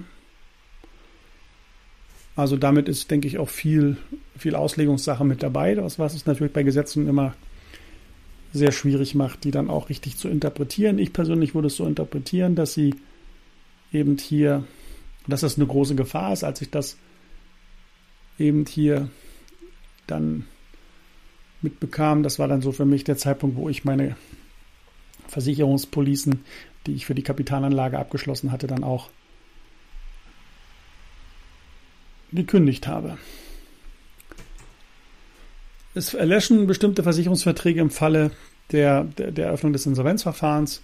Ist natürlich insofern wichtig, dass wenn es Menschen gibt, die eben schon vorbelastet sind, die krank sind und gerade so ihren Versicherungsschutz dann auch haben, äh, die dann eben hier im Falle eines Falles äh, eben dann auch vom Versicherungsschutz ausgeschlossen werden und möglicherweise dann aufgrund ihrer äh, Krankengeschichte keine neue bekommen, halte ich persönlich auch für ein großes Problem. Aber äh, ist halt so angedacht. Wenn man jetzt diese beiden mm, Dinge mal miteinander kombiniert, dann ist es in meinen Augen so, dass das Sanierungs- und Abwicklungsgesetz die Lebensversicherung zusätzlich gefährdet. Denn die Lebensversicherungen haben einen Anlagenotstand sowieso schon. Die dürfen ja nur in gewisse Anlageprodukte investieren. Demzufolge fällt natürlich die Verzinsung auch in dem aktuellen Niedrigzinsumfeld äh, extrem schlecht aus. Äh, die meisten Versicherungen, ja, nicht, nicht die meisten, sondern fast, äh, nee, alle Versicherungen sind in der Realverzinsung auch deutlich negativ. Solange dieser Anlagenotstand vorherrscht, wird das Geld der Versicherten zwangsläufig immer wieder auf Bankkonten auch geparkt sein. Diese Bankguthaben sind berücksichtigungsfähige Verbindlichkeiten im Sinne des Sanierungs- und Abwicklungsgesetzes. Äh, und wenn es zu einem Abwicklungsverfahren kommt, dann können die Bankguthaben von Lebensversicherungen bei der betreffenden Bank bis auf Null verloren gehen. Also hier hat man dann auch die Kombination. Sicherlich kann man das dann auf den Einzelfall wieder anwenden und schieben und vielleicht passiert es dann auch nicht. Aber trotzdem ist die Gefahr ja einfach da. Das gleiche gibt es auch bei Investmentfonds. Äh, Investmentfonds werden ja verkauft mit dem Argument, dass sie täglich verfügbar sind, also börsentäglich verfügbar. Kommt es zu einer Situation ähm, oder zu einer Krise oder zu einer Schieflage, dann können die Kapitalverwaltungsgesellschaften durch eine Anordnung der Bundesanstalt oder kann, können diese angewiesen werden, die Rücknahme der Anteile auszusetzen, wenn dies im Interesse der Anleger oder der Öffentlichkeit erforderlich ist. Also auch wieder sehr schwammig formuliert. 2008 hat man davon ja auch Gebrauch gemacht, indem man damals also den ein oder anderen offenen Immobilienfonds von der Anteilsrücknahme vorläufig ausgeschlossen hat. Einige dieser offenen Immobilienfonds haben die wieder aufgemacht im Nachgang. Natürlich auch das Thema Enteignung. Ähm, Artikel 14 Grundgesetz. Eine Enteignung ist nur zum Wohle der Allgemeinheit zulässig. So steht es im Grundgesetz drin. Sie darf nur durch Gesetz oder aufgrund eines Gesetzes erfolgen, das Art und Ausmaß der Entschädigung regelt.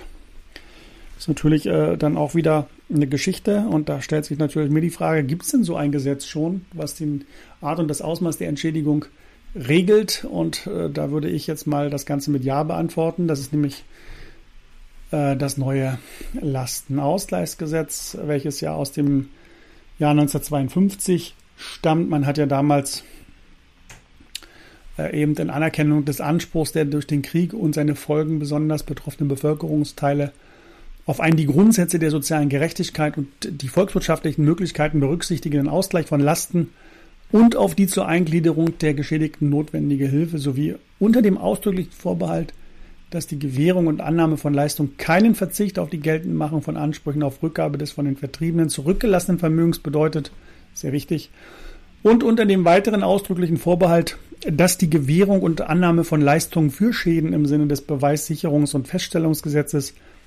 weder die Vermögensrechte des Geschädigten berühren, noch einen Verzicht auf die Wiederherstellung der unbeschränkten Vermögensrechte oder auf Ersatzleistung enthalten, hat der Bundestag mit Zustimmung des Bundesrats das nachstehende Gesetz beschlossen, so die Präambel des 1952 erlassenen Lastenausgleichgesetzes.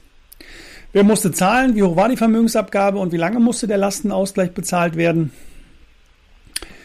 Die Hausbesitzer erhielten damals einen Freibetrag von 5000 Mark. Also stellen wir uns vor, die Immobilie war 50.000 D-Mark wert. Jetzt konnte man 5000 D-Mark abziehen, waren noch 45.000 D-Mark übrig, was mit, jetzt mit 50 Prozent belegt wurde und über die Eintragung einer Grundschuld auf die Immobilie abgesichert wurde. Das heißt, von 45.000 äh, 50 äh, Prozent sind 22.500 D-Mark, die man damals als Grundschuld in sein Grundbuch eingetragen bekam und diese durfte man dann nochmal abtragen. Konnte man das nicht äh, sofort, dann konnte man das über 30 Jahre strecken.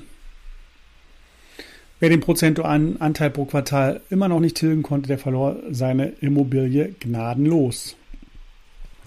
Das Lastenausgleichsgesetz wurde also 1952 verabschiedet, hatte 30 Jahre Laufzeit, das war 1982 dann ausgelaufen. Es wurde aber nicht gestrichen, sondern es wurde liegen gelassen und hat, man hat es dann am, in 2019, nämlich am 12.12.2019 abgeändert und ins Sozial, im Sozialgesetzbuch 14. Buch äh, unter der Rubrik Soziale Entschädigung Gesetz zur Regelung des sozialen Entschädigungsrechts unter Kapitel 21 die Änderung des Lastenausgleichsgesetzes erfasst. Und auf Seite 49 dieses Dokuments liest sich dazu Erstens, Paragraph 276 Absatz 1 Satz 3, erster Halbsatz werden die Wörter Bundesversorgungsgesetz mit Ausnahme der Vorschriften über die Kriegsopferfürsorge durch die Wörter fünften Kapitel oder nach Paragraph 143 oder nach 151 14. Buches Sozialgesetzbuch ersetzt. Zweitens, Paragraph 292 wird wie folgt geändert.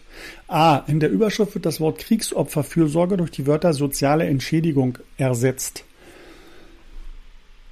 Also hier hat man einfach nur Wörter getauscht und äh, das Ganze hat man dann in dieses Gesetz gepackt und das Ganze wird zum 01.01.2024 in Kraft treten. Was bitteschön ist soziale Entschädigung. Das ist ein ziemlich weit gefasster Begriff, der kann alles umfassen. Ähm, und hier kann natürlich dieses, dieses Lastenausgleichsgesetz so zu, zu möglichst vielen Dingen in Anführungszeichen mal missbraucht werden oder eingesetzt werden, um eben hier Kosten auf die einzelnen Bürgerinnen und Bürger abzuwälzen. Das Ganze wird noch getoppt durch die Diskussion über ein Vermögensregister in der EU. Ähm, hier soll man sein gesamtes Vermögen so die Pläne der Europäischen Union offenlegen. Und natürlich jetzt auch Zensus 2022 ist eben hier auch in, in diese Bresche gesprungen, hängt in meinen Augen auch mit dem Lasten, möglicherweise mit dem Lastenausgleich zusammen. Ist zwar offiziell als Volkszählung deklariert, aber ich würde das mal nicht ausschließen, ohne natürlich jetzt genaue Beweise dafür zu haben, dass es auch tatsächlich meinen Annahmen entspricht. Ja, und Ayn Rand, äh, um hier mit ihr nochmal zu enden an dem Punkt, wer jetzt sich vielleicht unsicher ist oder irgendwelche Widersprüche entdeckt hat, äh, der sollte vielleicht mal gucken, ob seine Annahmen, die er da vielleicht vorher getroffen hat, noch richtig sind. Um es äh, mit Ayn Rand auszudrücken, wenn also hier Widersprüchlichkeiten aufgetreten sind, dann gehe nicht davon aus, dass die Widersprüche nicht existieren, sondern gucke vielleicht mal, welche Annahmen du dort getroffen hast. Vielleicht ist nicht nur vielleicht, sondern eine dieser Annahmen wird sicherlich falsch sein. Was ist nun die Lösung aus diesen ganzen äh, Informationen und aus diesen Problemen, die sich daraus ergeben? Ich würde es mal mit einem jüdischen Sprichwort versuchen. Triff Vorsorge für das Schlimmste. Das Beste erledigt sich von selbst. Ähm, also versuche nicht jetzt hier äh, dich mit, mit kleinen Verlusten abzugeben. Also Volatilität von 10 oder 15 Prozent, Schwankungen von 10, 15 Prozent sind nicht das Problem äh, für den langfristigen Vermögensaufbau. Das Problem sind sogenannte große Risiken, sogenannte schwarze Schwäne. Also wirklich elementare äh, Szenarien, die eben die Power haben, äh, die komplette Gesellschaft umzubauen. Man muss also sich dagegen absichern und nicht gegen diese kleinen Risiken, kleinen Schwankungen, äh, sondern vielmehr die großen Verwerfungen im Auge haben. Und das mache ich persönlich mit der sogenannten Handelsstrategie, denn die Handelsstrategie ist eine Vorgehensweise, mit der ich in manchen Bereichen auf Nummer sicher gehen kann und in anderen Bereichen eben auch bewusst kleine Risiken eingehe, um so einen antifragilen Zustand zu erreichen. Also zusammengefasst kann man sagen, äh, die extreme Risikoscheu auf der einen Seite steht also eine extreme Risikobereitschaft auf der anderen Seite entgegen. Also auf der einen Seite ganz viel Risiko los, auf der anderen Seite extrem hohe Risikobereitschaft. Und so versuche ich das mittlere oder das verflixte moderate Risiko, was ja die meisten immer ansteuern, ähm, also ich will nur ein bisschen Risiko, ne? also das äh, versuche ich äh, mit der Handelsstrategie eben zu umgehen. Denn mittlere Risiken, was soll das sein? Ne? Also das äh, ist, ist für mich nicht definierbar, was, was ein mittleres Risiko denn tatsächlich ist. Also man könnte hier sagen, 80 Prozent der liquiden Mittel sollte in einer risikolosen Anlageform oder risikolosen Anlageform stecken. Es gibt so diese risikolose Anlageform in ein Produkt nicht. Man muss es herstellen. Ähm, und auf der anderen Seite kann man durchaus auch ein bisschen ins hohe Risiko gehen. Also 20 Prozent mit 20 Prozent beispielsweise. Ja, äh, dass eben diese Vorgehensweise in der Handelsstrategie, also auf der einen Seite extrem äh, risikoscheu oder äh, extrem wenig einzugehen, extrem wenig zu tun und auf der anderen Seite eben auch mal Phasen zu haben, wo man ein bisschen mehr Gas gibt. Äh, das kann man eben auch in, in, unserer, in unserem Leben immer schön sehen, äh, dass diese, diese Vorgehensweise eben dann auch, auch gut ist. Also hier zum Beispiel George Simenon, einer der produktivsten Autoren des 20. Jahrhunderts, schrieb lediglich 60 Tage pro Jahr, 300 Tage verbrachte er mit relaxen. Äh, er, er verfasste über 200 Romane, also er hat nicht die ganzen 365 Tage im Jahr geschrieben, geschrieben, geschrieben, sondern er war sehr produktiv, hat 60 Tage Vollgas gegeben und dann hat er sich eben 300 Tage ausgeruht. Ähm, das beschreibt schön die Handelsstrategie, die Vorgehensweise oder eben OMAD, One Meal a Day. Also dass man zum Beispiel sagt, ich esse nur einmal am Tag, die restliche Zeit des Tages faste ich. Ähm, ist auch eine sehr gesunde äh, Vorgehensweise, die sich eben auch schon über viele Jahrhunderte bewährt hat. Äh, Intervalltraining im Sport, um die Ausdauer zu erhöhen. Ähm, Sauna, ne, extrem heiß, extrem kalt. Also nicht so in einem, in der Sauna sitzt man ja nicht in einem Raum mit äh, 25 Grad Durchschnittstemperatur, sondern extrem heiß, das, was man maximal gerade so aushalten kann. Und dann geht man sich eben mit einem Sprung ins kühle Nass abkühlen. Also immer wieder in den Extrembereichen unterwegs sein und dort eine Kombination finden und raus aus der sogenannten goldenen Mitte.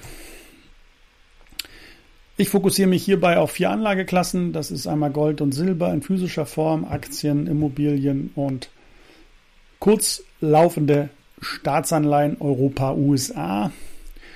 Äh, das heißt, ich konstruiere mir äh, dieses risikolose Portfolio, indem ich sage, ich nehme die in Anführungszeichen risikofreien, risikolosen Staatsanleihen, was ja nicht stimmt, aber äh, nehmen wir mal einfach her.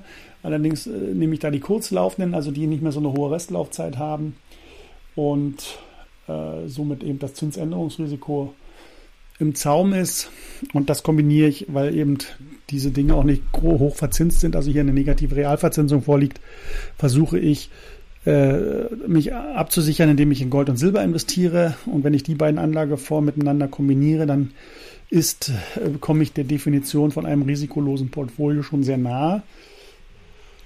Das ist also der Großteil meines Vermögens steckt in solchen Sachen und äh, das kombiniere ich dann mal die Immobilien außen vor gelassen, ähm, die ich natürlich auch habe, aber die ich jetzt nicht im liquiden logischerweise habe, sondern im illiquiden Vermögen äh, diese stecken und teilweise dann auch noch eine gewisse Fremdfinanzierung mit drauf sind. Aber äh, ich kombiniere also quasi Gold und Silber in physischer Form äh, plus Staatsanleihen mit Aktieninvestments und da bin ich primär im Rohstoffsegment aktuell unterwegs.